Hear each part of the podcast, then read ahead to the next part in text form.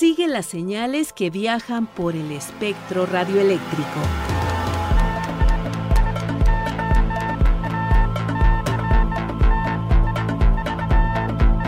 Sintonía libre. Sintonía libre. Un ancho mundo de frecuencias.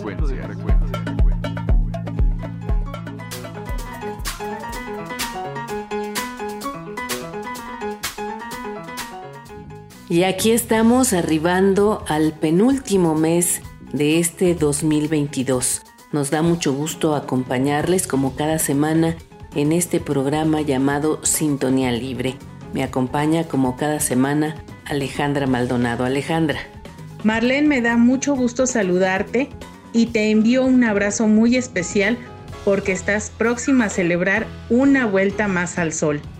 Muchísimas gracias, Alejandra. Ya de tantas vueltas que le he dado al sol, estoy por formar un planeta. ¿Qué tendremos en la emisión de este programa el día de hoy, Alejandra?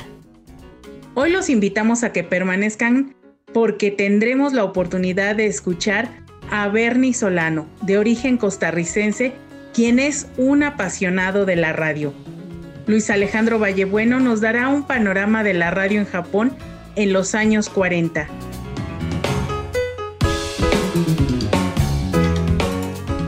Comencemos con la colaboración de Daniel García Robles.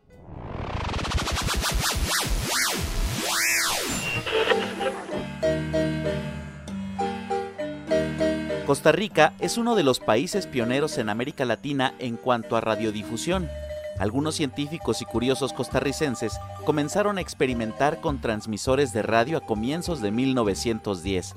En ese año, el profesor José Fidel Tristán transmitió una señal de radio desde el techo del Colegio Superior de Señoritas en San José hasta la Escuela Normal de Heredia, unos 10 kilómetros en línea recta.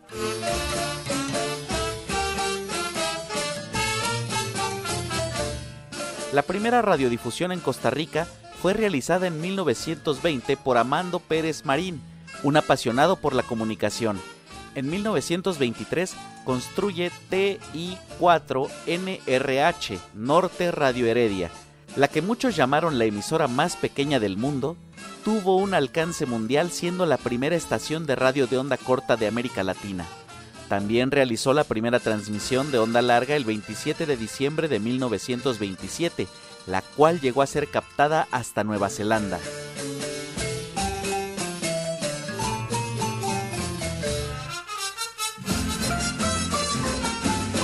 En 1924, México donó a Costa Rica una radiodifusora que tenía dos torres. Se instaló en la sabana y se inauguró en 1926. Fue la primera radio nacional de Costa Rica. El 15 de enero de 1928 se realizó la primera transmisión deportiva desde el Estadio Nacional de Costa Rica. Se trató de un encuentro de fútbol entre el Alianza Lima de Perú y el Club Sport Herediano, efectuada por Carlos Salazar, director del Diario de Costa Rica y primer narrador deportivo de ese país. Para 1937, el primer radioteatro salió al aire con la obra Luces de San José, de Ricardo Jiménez Alpizar, y ese mismo año se reportó desde Alemania, Estados Unidos y Cuba la escucha del programa de radio La Voz del Trópico. Si quieres conocer un poco más sobre la historia de la radio en Costa Rica, no te pierdas la segunda parte.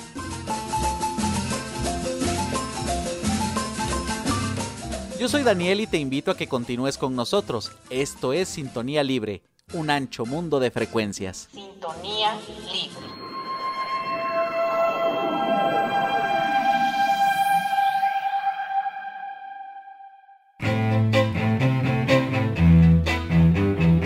Personajes de la radio, la televisión y del mundo de la red. Anécdotas y curiosidades.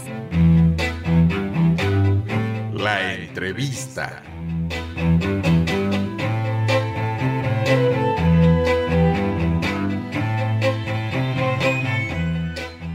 Es un gusto saludarles en Sintonía Libre una vez más en esta sección de la entrevista. Me acompaña Luis Alejandro Vallebueno. Luis Alejandro, bienvenido a este espacio. Muchas gracias por invitarme a un programa más aquí con nuestro invitado del día de hoy, el invitado internacional que tenemos. Muchísimas gracias, Luis Alejandro, por contactarnos con el invitado del día de hoy. Nos vamos a Costa Rica con Bernie Solano Solano. Bienvenido, Bernie. Muchísimas gracias, gusto en saludarles a los dos y muchas gracias por la invitación. De verdad que muy honrado de participar en Sintonía Libre en Radio Educación, ni más ni menos. Así que muy feliz, muchísimas gracias. Permítanme presentarles a Bernie Solano Solano. Él es, como ya lo dijimos, originario de Costa Rica, abogado, licenciado en Derecho y magíster en Derecho Público, juez contencioso administrativo de la República de Costa Rica. También él es diexista aficionado a la radio, productor independiente de radio en espacios como Mundo Sorprendente, transmitido en Radio Costa Rica, Radio Verdad de Guatemala y La Chispa Estéreo de Panamá, así como por Internet. Actualmente realiza producciones técnicas de radio para emisoras internacionales, pero ante todo, él es alguien que disfruta escuchar y vivir la radio. Bernie, una vez más, gracias por estar con nosotros. No, de verdad, más bien muchísimas gracias y por supuesto que teniendo el gusanillo de la radio, como decimos en Costa Rica, y teniendo esa afición y escuchando, hablando de un espacio en un programa que es de, onda corta, por supuesto que me hacía muchísima ilusión de participar y les agradezco mucho la, la invitación. Bernie Solano, quisiéramos que compartieras con nuestra audiencia cómo fue que te adentraste en el mundo de la radio primero como escucha y luego como hacedor de radio?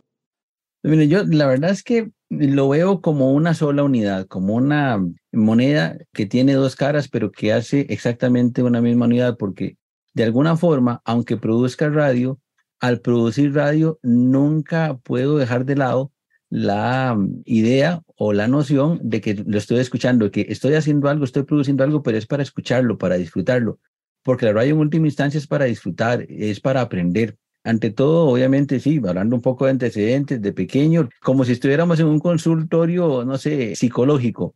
Todo empezó en la niñez, escuchando radio desde la niñez. Mi mamá me inculcó mucho esa afición y un día descubrí, precisamente escuchando en una radiograbadora, recuerdo muy bien, y no pagan comisión por el anuncio, marca Itachi, de hace muchísimos años, hace más o menos como unos 40 por ahí. Recuerdo que escuchaba la radio y de un momento a otro, de manera accidental, accioné el selector de banda en SW y empecé a escuchar algo raro que yo no sabía qué era y que no me parecía que era como emisoras de Costa Rica, sino que era como de otro lado. Era algo extraño, para mí era un misterio y poco a poco, obviamente, me fui interesando por descubrir en qué consistía ese misterio y por supuesto ahí fue donde descubrí la onda corta. La onda corta que tiene para mí gratísimos recuerdos, más allá del tema y exista, que también es bonito, identificar las emisoras y tal vez obtener una eh, QSL, una tarjeta QSL de verificación de escucha. Y en realidad lo que más me motivaba era los contenidos. Así que de alguna forma, eso por supuesto va haciendo un ejercicio como de escuela, nos vamos formando en una radio bonita, en una radio oculta, en una radio que no es de competencia, en una radio que es más bien muy cercana, muy humana. Y entonces a partir de ahí, por supuesto que eso lo introducimos en la vida y quedamos con la idea de escuchar radio siempre, de disfrutar la radio, de escuchar la radio. Cuando hablamos de producción de radio, pues es eso. Yo no produzco como algo independiente de quien escucha. No, precisamente es a partir de la experiencia de ser una persona que escucha radio, que disfruta escuchar radio, es lo que quiero hacer produciendo radio. En otras palabras, yo hago un programa porque me gusta, en términos de quiero hacerlo en la forma que me parece agradable para que las demás personas puedan disfrutarlo. Entonces, en realidad, la experiencia de la radio para mí es una sola unidad, lo disfruto muchísimo, de verdad que lo disfruto, me desestresa, me destensiona, incluso puede sonar como extraño a quienes trabajen permanentemente en el ámbito de edición de radio y de montajes, pero yo lo disfruto enormemente, para mí es un desestresante, es un hobby, en realidad es algo que valoro muchísimo hacer y bueno, que he tenido la oportunidad también de hacerlo de alguna forma, de manera permanente en el tiempo durante algunos años. Así que lo disfruto muchísimo, mi experiencia es esa, pero bueno, no es tan extraordinaria, será la experiencia que comparten muchísimas personas que están escuchando el programa Y pues decirles eso, en realidad, como decíamos en el programa Mundo Sorprendente, nos une nuestra humanidad y en el caso de nosotros, diexistas y aficionados a la radio, pues nos une nuestra afición. Como decía un amigo precisamente de México, el buen amigo Miguel Ángela, decía, mira, es que nosotros somos felices oyendo radio. Y esa es la realidad. Me ha encantado una frase que acabas de mencionar. Hacemos una radio que no es de competencia. Por supuesto, es que, a ver, hablando un poquito de, sin entrar en negativismos, de lo que podemos escuchar en las frecuencias más populares, digamos, las más populares son en Costa Rica, el FM, la frecuencia modulada, el AM, ya les puedo comentar un poquito cómo está la radio costarricense en ese sentido. La amplitud modulada pues está en plena decadencia en Costa Rica. Entonces, la más popular es la frecuencia modulada, la FM, por supuesto, mejor calidad de señal, etcétera, pero como que se ha manejado mucho con una perspectiva comercial o tocadiscos todo el día o en realidad es como un ejercicio de competencia, de luchar contra una emisora y la otra, y en realidad no, la radio no es eso, por lo menos lo que yo aprendí, lo que yo entendí, lo que yo he vivido, es que en la radio no es un tema de competencias, en la radio no competimos, en la radio somos amigos, compartimos, nos colaboramos, y vieran que en realidad en mi experiencia en producción de radio, eso ha sido una constante que he vivido, que he practicado hacia afuera, pero que también he recibido los beneficios de esa visión una radio que enseñe, que entretenga, que forme, que aporte y que ante todo nos una en nuestra humanidad.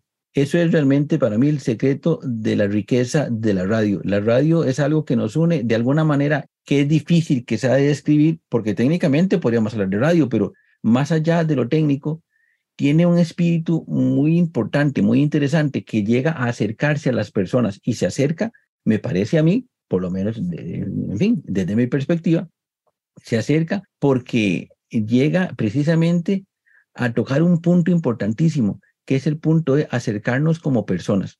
Esa es la idea.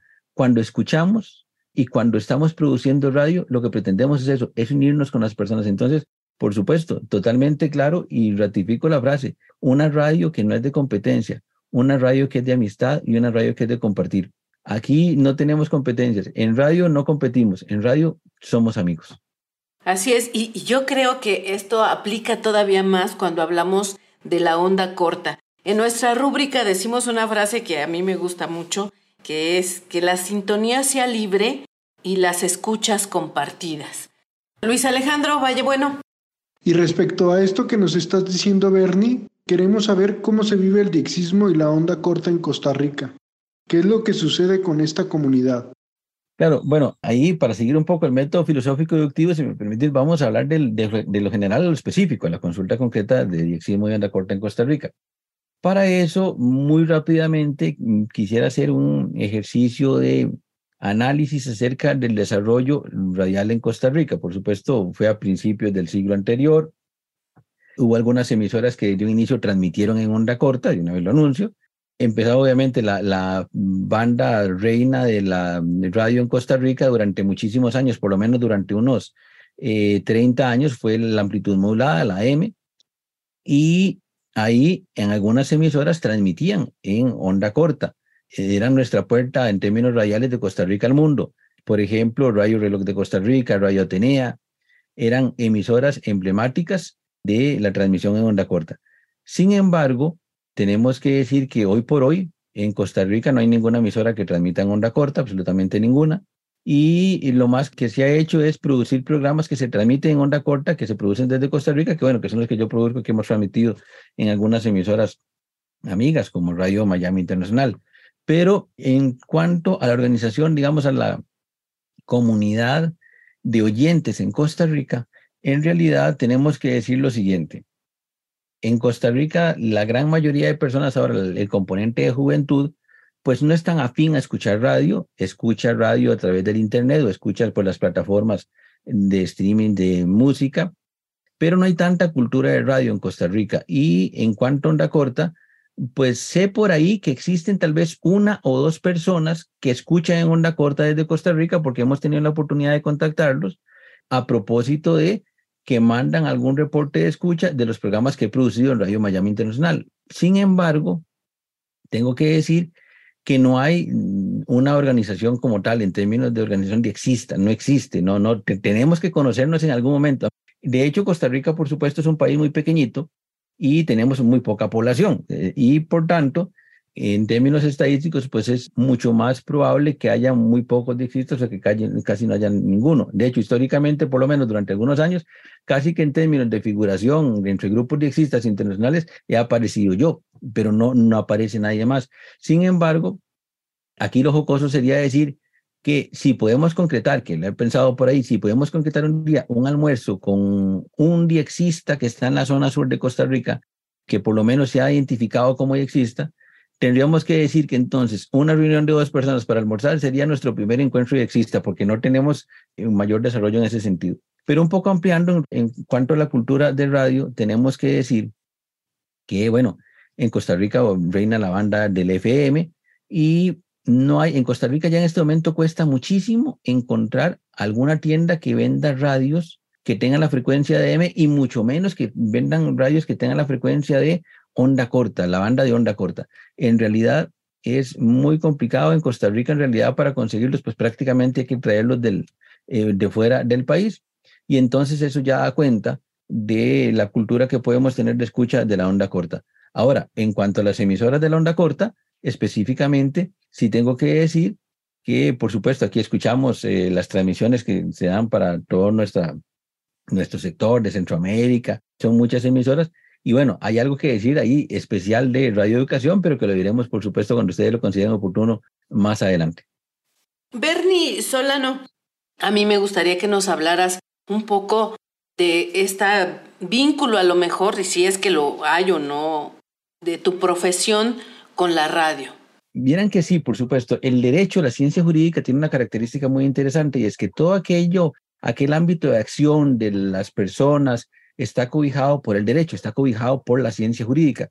Piensen ustedes en algún área de la vida humana, de la vida en sociedad, que no tenga reglas eh, que atender, por supuesto que existen. Entonces, el derecho tiene mucho que decir y regula, por supuesto, el fenómeno de la radio. Y entonces ahí Claro que tenemos un punto de unión muy interesante porque entonces conocemos un poquito de lo técnico de radio, conocemos un poquito de la edición y montaje de radio, de la producción de radio de la escucha, pero también conocemos esa otra faceta que es, y que quizá puedo utilizar la frase, de que cierra el círculo de conocimiento con el fenómeno, y es el conocimiento jurídico respecto del fenómeno radial. Y es que la radio, si me permiten hacer un comentario muy rápido en términos jurídicos, es algo, es un fenómeno muy interesante porque la radio es, en esencia, es un fenómeno natural. Es decir, es un recurso natural que está ahí, que son las ondas electromagnéticas, ondas de radio, que el Estado, todos los estados, por lo menos en el ámbito, en el continente occidental, podemos definirlo así, como esas ondas, esos recursos naturales que son propiedad de todos, que son propiedad del Estado, administradas por el Estado, y que entonces el Estado las concesiona para efectos de poder desarrollar eso que conocemos como ese fenómeno de la radio, con emisoras que transmiten, Entonces, aquí es muy importante que tengamos presente que el fenómeno de la radio, desde la perspectiva jurídica, es la utilización concesionada por parte del Estado a particulares de un recurso natural que nos corresponde a todos, que nos pertenece a todos, que es las ondas electromagnéticas de radio, que tiene, digamos, dos grandes ámbitos. Hablando un poco, en la, acercándonos al fenómeno de la onda corta.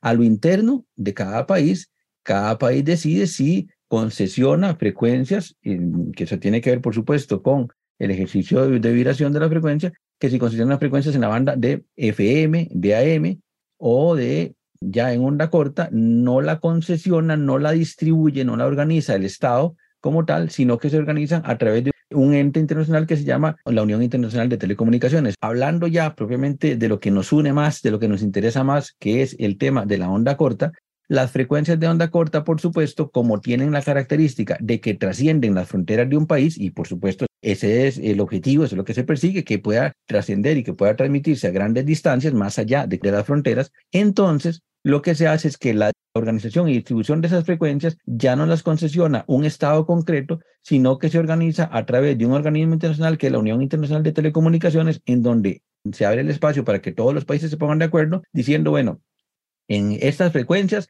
las van a utilizar, las pueden utilizar estos países y las pueden utilizar en estos horarios. Y es así como se organiza desde un punto de vista jurídico el funcionamiento de la onda corta. Por supuesto, hace muchos años atrás, eso era algo más complicado porque había muchísimas emisoras, muchísimos países queriendo transmitir en la onda corta, ahora no. Ahora es en menor cantidad de las que habían, por ejemplo, en los años 70, 80, incluso 90. Entonces, así es como funciona. Vieron que es muy bonito, entonces unir los dos ejercicios de los dos ámbitos de, digamos, de afición o de conocimiento, que es la materia de radio y la materia jurídica. Bernie Solano, ¿y cómo libras este paso de ser escucha a ser productor? ¿Te has profesionalizado de manera independiente? O sea, eres autodidacta a la hora de hacer tus ediciones, tus grabaciones. ¿De qué has echado mano y quién te ha ayudado, quién te ha apoyado en este camino? Bueno, tengo que decir que precisamente que en la radio no se puede caminar solo. Incluso desde un ejercicio muy lineal, tenemos que decir que cuando se produce radio, queremos que alguien lo escuche. Eh, siempre es un ejercicio de dos es un acto meramente social, el, acto de la radio. Y entonces, por supuesto, no se llega a producir radio, no se llega ahí como la teoría sigue de generación espontánea, ni mucho menos. Es un proceso en donde en ese proceso muchas personas han colaborado, muchas personas van colaborando. Y entonces tengo que decir que gente de radio, gente que también sabe mucho de radio, de Sudamérica, de Europa, me apoyaron un montón. Puedo mencionar nombres. Yo creo que es muy importante tener este espacio para poder reconocerlos. Santiago Sanjil González de Barinas, Venezuela, Jorge García de Barinas, Venezuela, Sergio Acosta García, periodista de Radio Nederland, César Rodríguez de Colombia.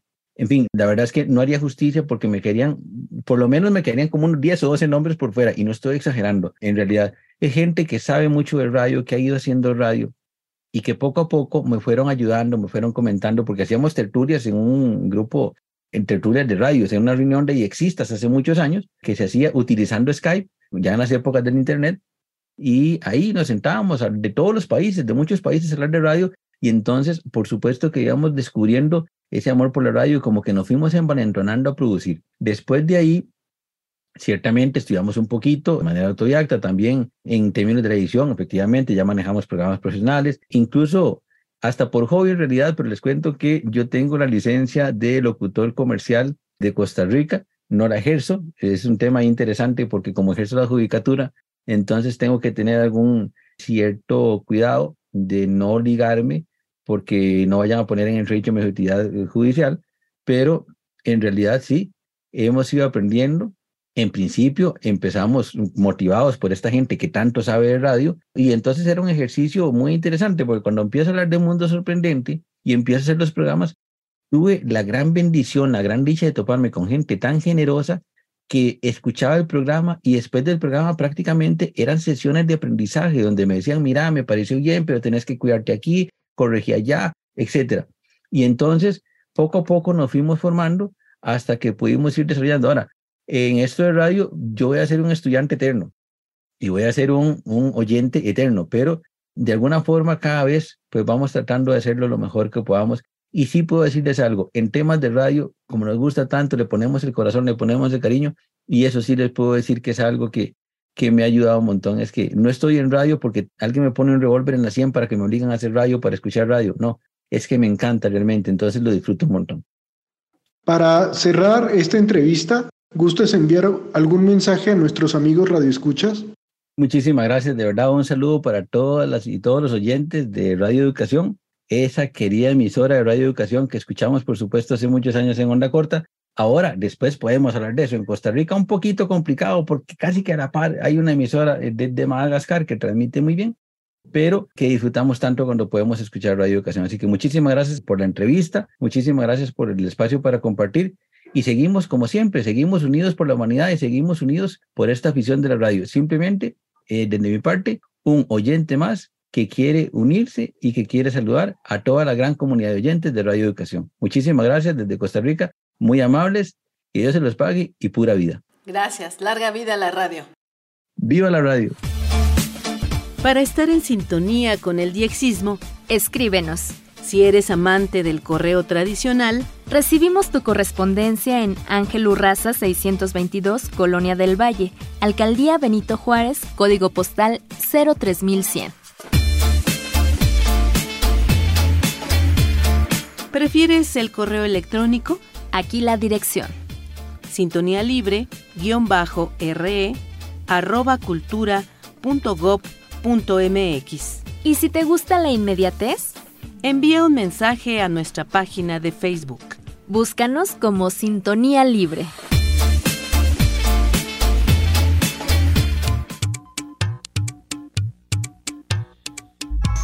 La onda de Vallebueno. Buenos días, buenas tardes, buenas noches amigos oyentes de este su programa Sintonía Libre, el espacio de que cada semana nos brinda radioeducación. Como cada jornada les habla Luis Alejandro Vallebueno, su amigo diexista, residente en Morelia, Michoacán, con una historia más, una estampa más de la radiodifusión mundial en onda corta. Y el día de hoy vamos a hablar de cómo era el panorama radial de Japón hacia los años de 1940 con el inicio de la Segunda Guerra Mundial.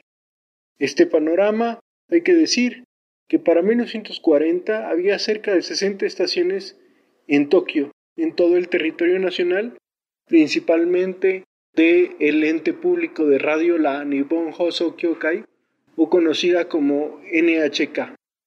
No solamente en Japón, sino en los territorios también ocupados que fueron Formosa, Chosen o Corea y Manchukuo o la zona de China, e incluso Indochina francesa o lo que sería hoy Vietnam. Esta red radial tenía por objetivo cubrir las necesidades de 74 millones de japoneses, 36 de los cuales, es decir, casi la mitad, eran población urbana. La programación típica de la Nippon Hosyo Kyokai, la NHK, eran noticias, ejercicios militares, música japonesa clásica y también occidental, además de algunos programas agrícolas de concientización. Para este momento, 1940, hay dos grandes estaciones, la JOAK en 590 kilociclos con sede en Tokio y la JOBK en 870 kilociclos con sede en Osaka, ambas con 150 kilowatts de potencia, un monstruo de potencia para la época. Hay que decir que ya para ese momento también había mucho interés turístico en llevar población estadounidense a que conocieran el Japón y así convencerlos de sus intereses políticos.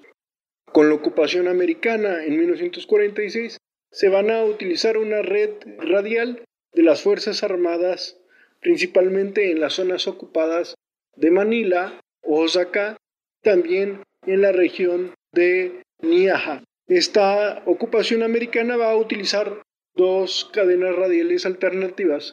Lo que antiguamente fue la NHK-1 va a seguir siendo programación en japonés, mientras la que NHK-2 va a ser llevada por las American Forces Network, siempre en inglés, además del florecimiento de radios privadas en Japón siendo la primera Mainichi Broadcasting Company y luego Bunahoso, ambas con sede en Tokio. Cada una de estas estaciones tenía una identidad propia para oyentes locales. Y finalmente decir que durante los años 40 y 50 estas redes militares de la American Forces Network fueron desapareciendo hasta quedar solamente dos repetidoras muy importantes que vieron el fin de sus días en 1972 en la ciudad de Niaja y Osaka. Hasta luego mis amigos y conmigo será la próxima semana. Un abrazo. Que la sintonía sea libre y las experiencias de escucha compartidas. Te esperamos en nuestra próxima emisión. Así llegamos al final de este programa. Participamos Luis Alejandro Vallebueno, Daniel García, Alejandra Maldonado y Marlene Reyes.